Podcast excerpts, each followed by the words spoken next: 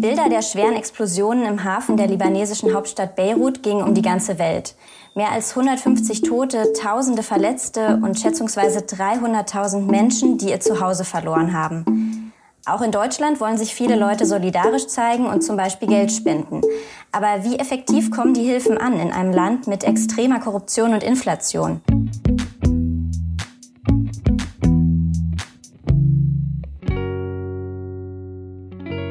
Über die komplizierte Situation im Libanon spreche ich mit Omid Nouripur. Er ist Bundestagsabgeordneter und außenpolitischer Sprecher der Grünen und mit Jinan Osman, die 2019 für ihren Master in Middle Eastern Studies nach Beirut gezogen ist und zu Spenden für die Menschen dort aufruft. Hallo ihr zwei.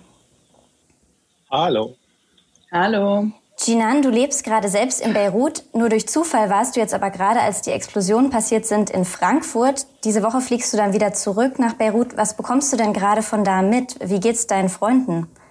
Ja, ähm, ja, das ist ähm, auf jeden Fall eine, un unglaublich. Ähm, und ich fasse es auch eine Woche später noch immer nicht.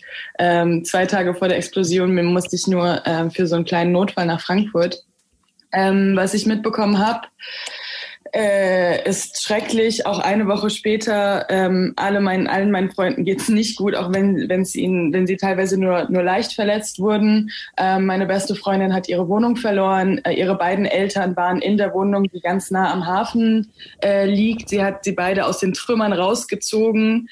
Ähm, die sind äh, jetzt, die, ihre Eltern sind in zwei verschiedenen Krankenhäusern. Sie pendelt praktisch zwischen den Krankenhäusern und ähm, übernachtet aktuell in meinem WG-Zimmer. Ähm, eine andere Freundin äh, war auch ganz in der Nähe, weil ihr Büro da in der Nähe ist ähm, zur Zeit der Explosion und hat praktisch, als es angefangen hat, äh, die meisten Leute dachten, es wären Luftanschläge.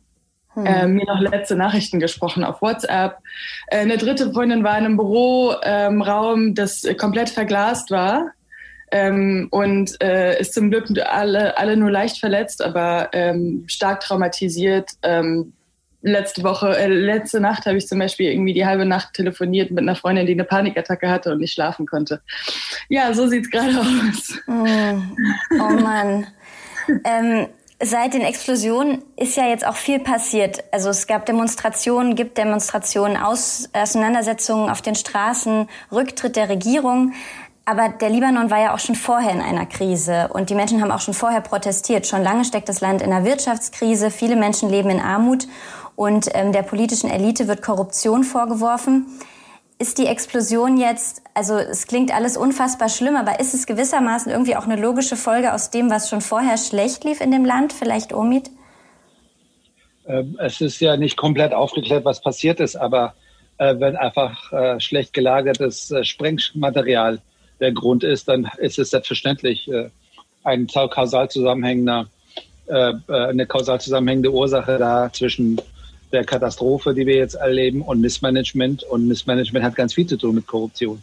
Ähm, und äh, hat ganz viel damit zu tun, dass Staatlichkeit zersetzt wird. Und deshalb äh, gehen die Leute auch auf die Straße und zwar nicht erst seit neuestem, seit dieser Woche, äh, sondern seit Monaten. Ich habe Jinan ja, wann, wann war es? Im du November, warst genau Dezember. Am ersten Tag dort. Du warst genau, am, am 17. Oktober.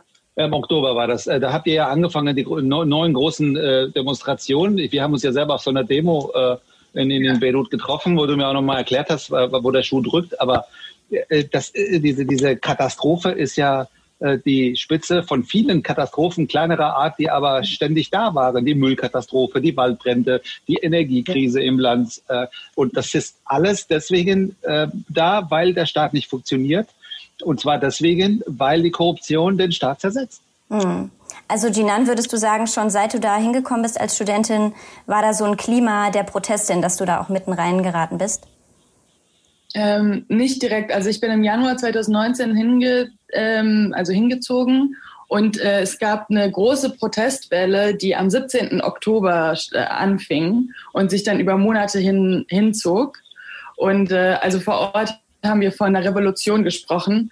Ähm, und aber auch schon vorher, also die libanesische Zivilgesellschaft ist dafür bekannt, dass sie sehr, sehr politisch aktiv ist und auch sehr, sehr ähm, äh, informiert und weiß, ähm, und naja und, und auch sehr äh, engagiert ist und und äh, schon vorher gab es ja viele politische Aktionen, aber die große Protestwelle hat angefangen am 17. Oktober, äh, ange äh, beziehungsweise angestoßen durch äh, die Wut über die Waldbrände, die passiert sind, äh, die auch viel mit Korruption zu tun haben. Ich kann darauf näher eingehen, wenn du das möchtest. Mhm.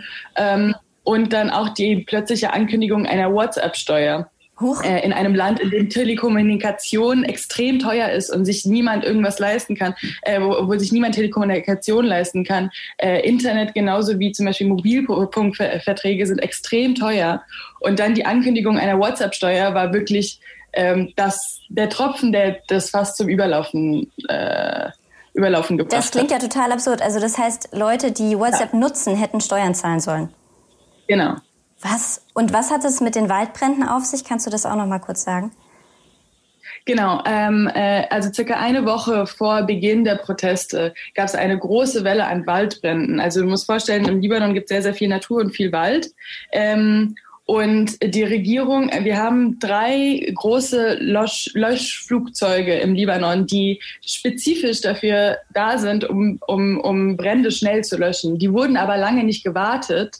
Ähm, laut, laut offiziellem Budget wurden die äh, Regierungsbudget oder, oder äh, wurden sie gewartet, aber äh, tatsächlich nicht. Deswegen waren sie nicht verwendbar. Hm. Deswegen mussten wir mal wieder, waren wir darauf angewiesen auf Hilfe aus dem Ausland. Es kam Lösch, es kam Löschflugzeuge aus äh, Zypern, aus Jordanien, aus anderen Ländern ähm, um, diese, um diese Brände zu nutzen. Gleichzeitig haben Politiker das politisch ausgeschlachtet und vor allem sektiererisch ausgeschlachtet ähm, und, und äh, politisch äh, kapitalisiert diese Waldbrände. Und die Leute waren einfach nur wütend. Und deswegen eine Woche später äh, begann dann die große äh, Protestwelle. Mhm. Und dann hat das Ganze jetzt. Aber ich das ganz kurz mal, wenn ich, wenn ich ganz kurz das mal äh, erklären das, was, was Gina meint mit sektierisch, falls ja, ich äh, das nicht falsch verstanden habe, ist ja. äh, quasi konfessionalisiert. Das ja. Land ist äh, ähm, auf eine miese Art und Weise äh, quasi äh, so zusammengebaut worden, dass äh, ähm, es äh, Kontingente gibt,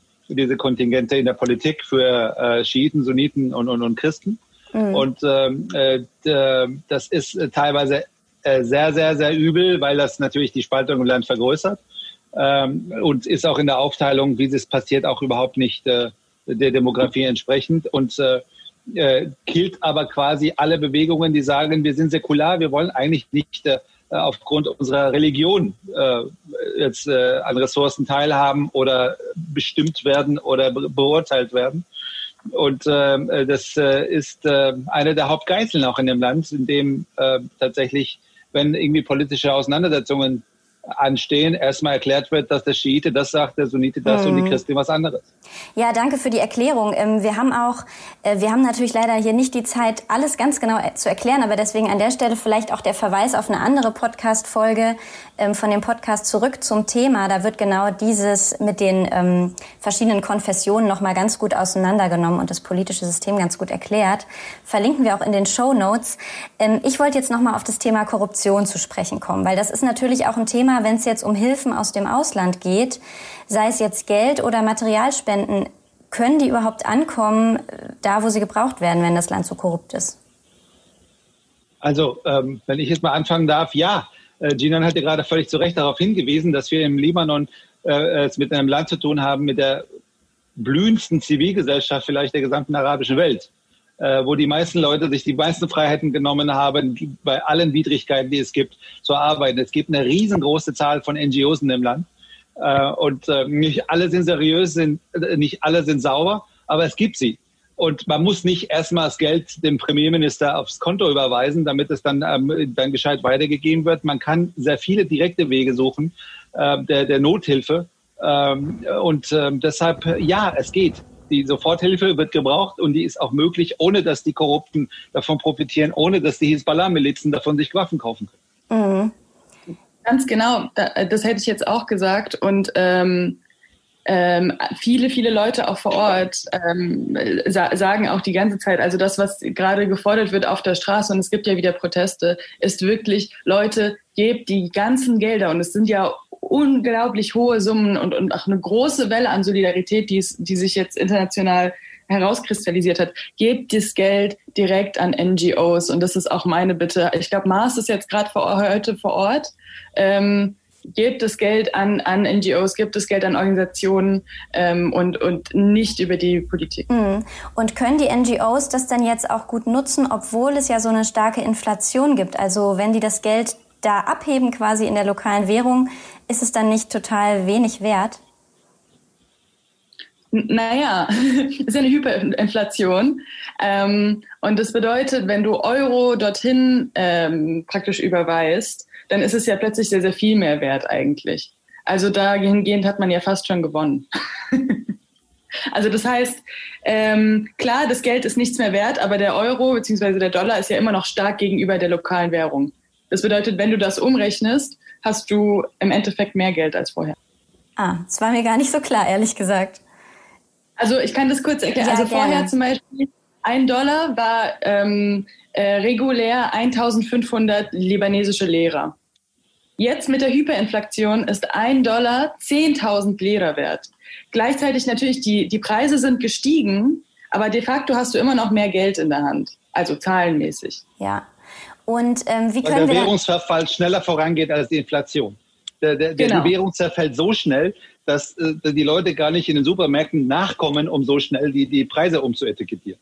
Ganz genau. Mhm. Das heißt, effektiv kriegt man dann doch noch was für das Geld. Also in dem Zusammenhang und in dem ganz spezifischen Kontext ist es tatsächlich eine gute Sache.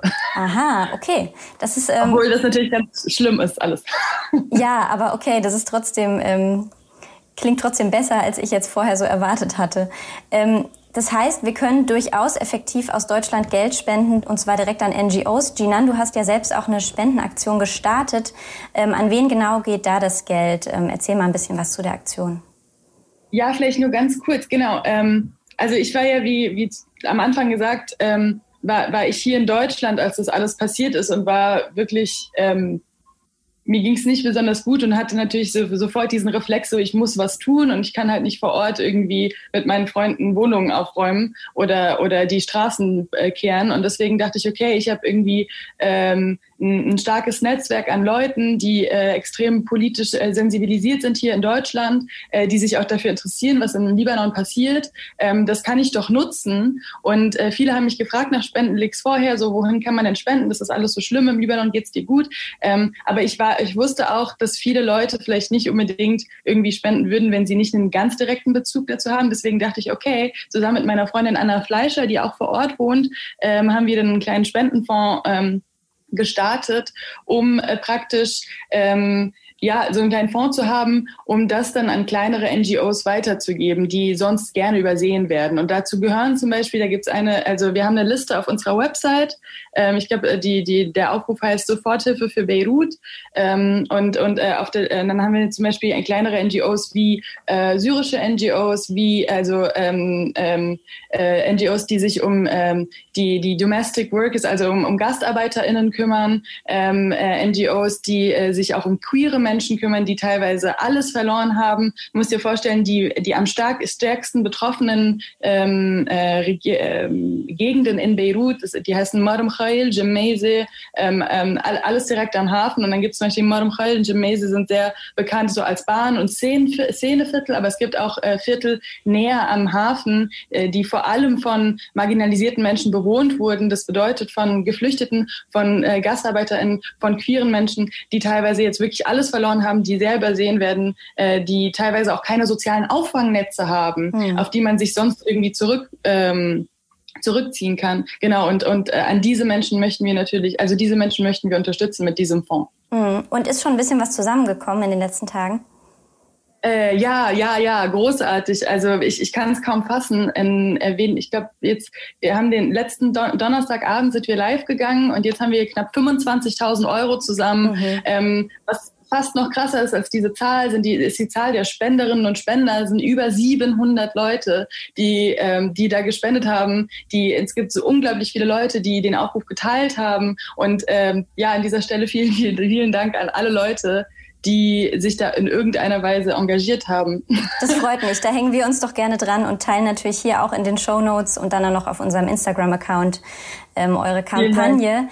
Ja, ähm, wir könnten jetzt, glaube ich, noch lange drüber sprechen. Die Krise im Libanon geht schon lang, ist sehr komplex. Wir können jetzt hier leider nicht die ganze Geschichte und das politische System aufdröseln, aber ich glaube, wir sind doch schon mal viel schlauer als vorher. Ich danke euch beiden sehr für diese Einblicke und auch die ganz praktischen Hinweise. Danke dir. Vielen Dank für die Einladung. Ja, für mehr Hintergrundinfos packen wir euch dann noch ein paar Links in die Show Notes und bei Instagram und Twitter bleiben wir an dem Thema auch noch weiter dran.